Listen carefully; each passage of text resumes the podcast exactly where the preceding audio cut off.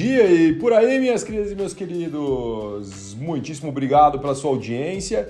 E hoje eu abri um pouquinho o meu coração porque muitas pessoas perguntam por que, Alexandre, você faz análise de mercado? É óbvio né, que muitas coisas são importantes para o nosso dia a dia.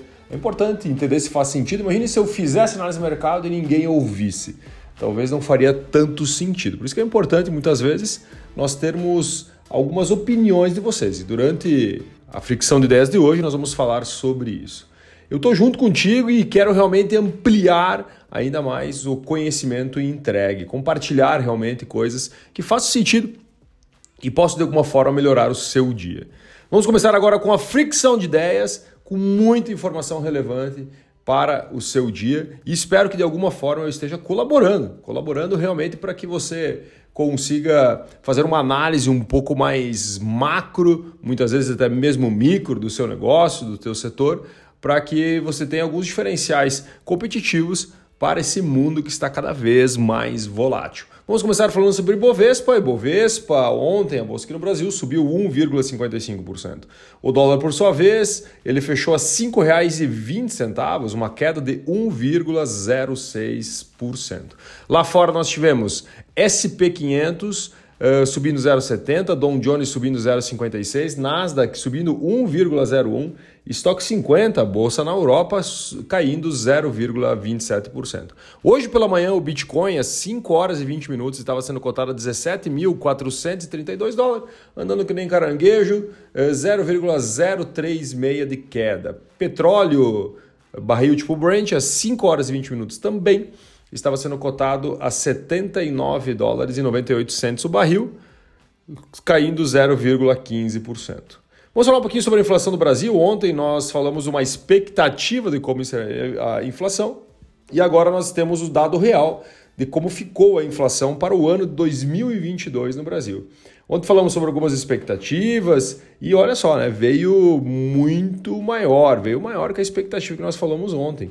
Lembrando que a expectativa era alguns cálculos feitos por especialistas, por alguns bancos, e agora nós tivemos uma inflação fechada, então, em dezembro, apenas no mês de dezembro, uma alta de 0,62. Encerrando o ano, então, de 2022, com um acumulado de 5,79%. E vou falar agora algumas informações bem importantes, isso aqui vai ficar de forma histórica, inclusive a gente entender onde estão os maiores problemas inflacionários que podem impactar na nossa vida e também nos nossos negócios. Ele foi, a maior influência foi os alimentos, alimentos e bebidas, que tiveram uma alta no ano 2022 de 11,64%, o que impactou em 2,41 pontos percentuais o índice né, do IPCA. Uh, depois nós tivemos a saúde e cuidados pessoais, também com um acréscimo de 11,43%, o que ajudou em uma variação de 1,42% no IPCA. Maior variação veio do grupo de vestuário, só que não influencia tanto na questão do IPCA, né, influencia menos que os alimentos e a saúde, mas ele teve uma alta de 18,02%, então questão de vestuário. O grupo de habitação uh, ficou próximo à estabilidade, 0,07% de variação, e o transporte ele caiu 1,29%. Aqui nós tivemos um impacto negativo grande, ele impactou de forma negativa 0,28% IPCA, e esse impacto veio muito pela questão ali dos combustíveis. Né? Só que o grande que nós temos que colocar aqui um, uma, uma observação, é que os combustíveis foram, entre aspas, subsidiados. Né? O governo tirou o imposto. A hora que os impostos voltarem, lembrando que era para ele voltar agora dia 1 de janeiro de 2023, né? mas daí o governo Lula já estendeu por mais 60 dias até para eles entenderem ali o que eles vão fazer, se eles vão colocar, vão tirar e assim por diante. Inadimplência em crédito de emergência acendeu um sinal, um sinal de alerta né, aqui no Brasil. Brasileiros estão atrasando os pagamentos de seus empréstimos com números literalmente recordes, né? Adimplência de 44% na linha rotativa de cartão de crédito. Lembrando que o cartão de crédito, ele em algumas em alguns bancos, algumas instituições, chega a 400% de juro por ano. 400, ou seja, a cada 12 meses multiplica por 4, a cada 3 meses ele dobra o valor, né? E nós temos 44% com a galera que usa o rotativo com ele em atraso. Uh, ele quase dobrou a questão do empréstimo por rotativo. Hoje estão em torno de 83 bilhões de reais, né, segundo o Banco Central, agora no ano 2022. E é muito importante nós olharmos né, sobre os pagamentos em atraso, mais de 90 dias. 44% dessa galera que usa o rotativo está com pagamento em atraso em mais de 90 dias. Pesquisa sobre a invasão, a invasão de domingo. Vamos falar aqui um pouquinho. Nós trouxemos uma pesquisa um pouco mais rasa aí nos dois últimos dias, falando sobre uma pesquisa feita por menções da internet. Agora saiu uma pesquisa né, um pouco mais parecida com as pesquisas normais. Né? Entrevistados foram 2.200 pessoas. A pesquisa apontou que 26% das pessoas concordam com os atos de domingo. Entre os leitores do, de Jair Bolsonaro, ex-presidente Jair Bolsonaro, uh, ah, 48,6% discordam da invasão e 38% concordam com a invasão. Né? Uh, a opinião favorável à invasão do Congresso é maior entre evangélicos, que chegou, a, em torno acima de 31%, no sentido macro, né? não só de quem apoia aqui o Bolsonaro, mas no sentido geral. 31% dos evangélicos apoiam a invasão. E pessoas mais velhas, acima de 60 anos de idade, é o menor índice, apenas 6% concordam com a invasão. 50,2% vem Bolsonaro como responsável pelos atos, 7% não souberam responder, 42% não vem nenhuma ligação. A pesquisa ainda mostrou que 39,7% dos entrevistados acreditam que o presidente Lula não venceu as eleições presidenciais.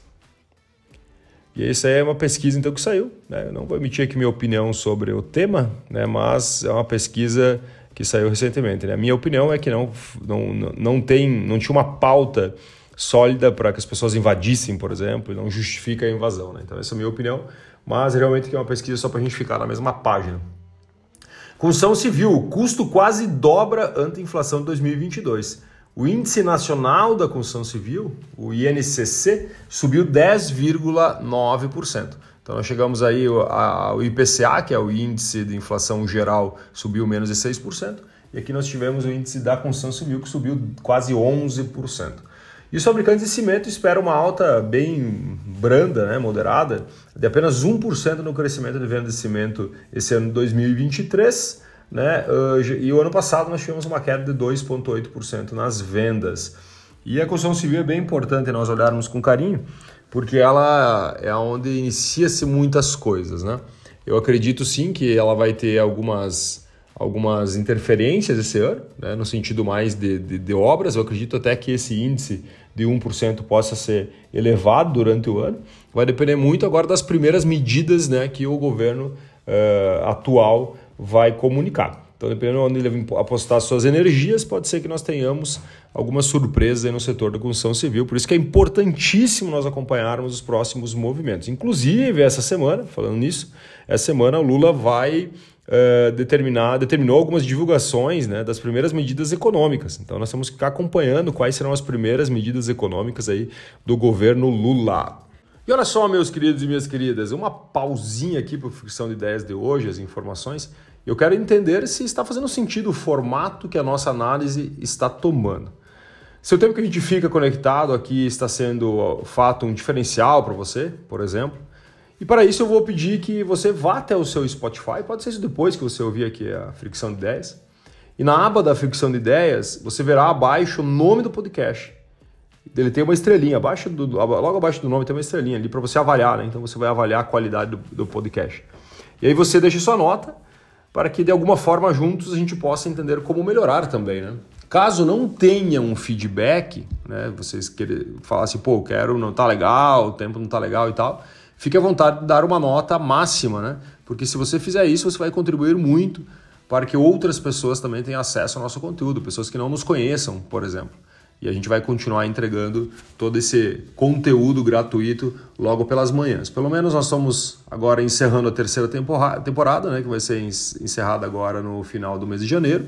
E a gente vai entender se a gente já dá uma sequência já em fevereiro, sem nenhuma pausa né, para as próximas temporadas. Beleza? Vamos continuar aqui então no nosso conteúdo. Olha só, BBB, Big Brother Brasil, bate recorde de patrocinadores.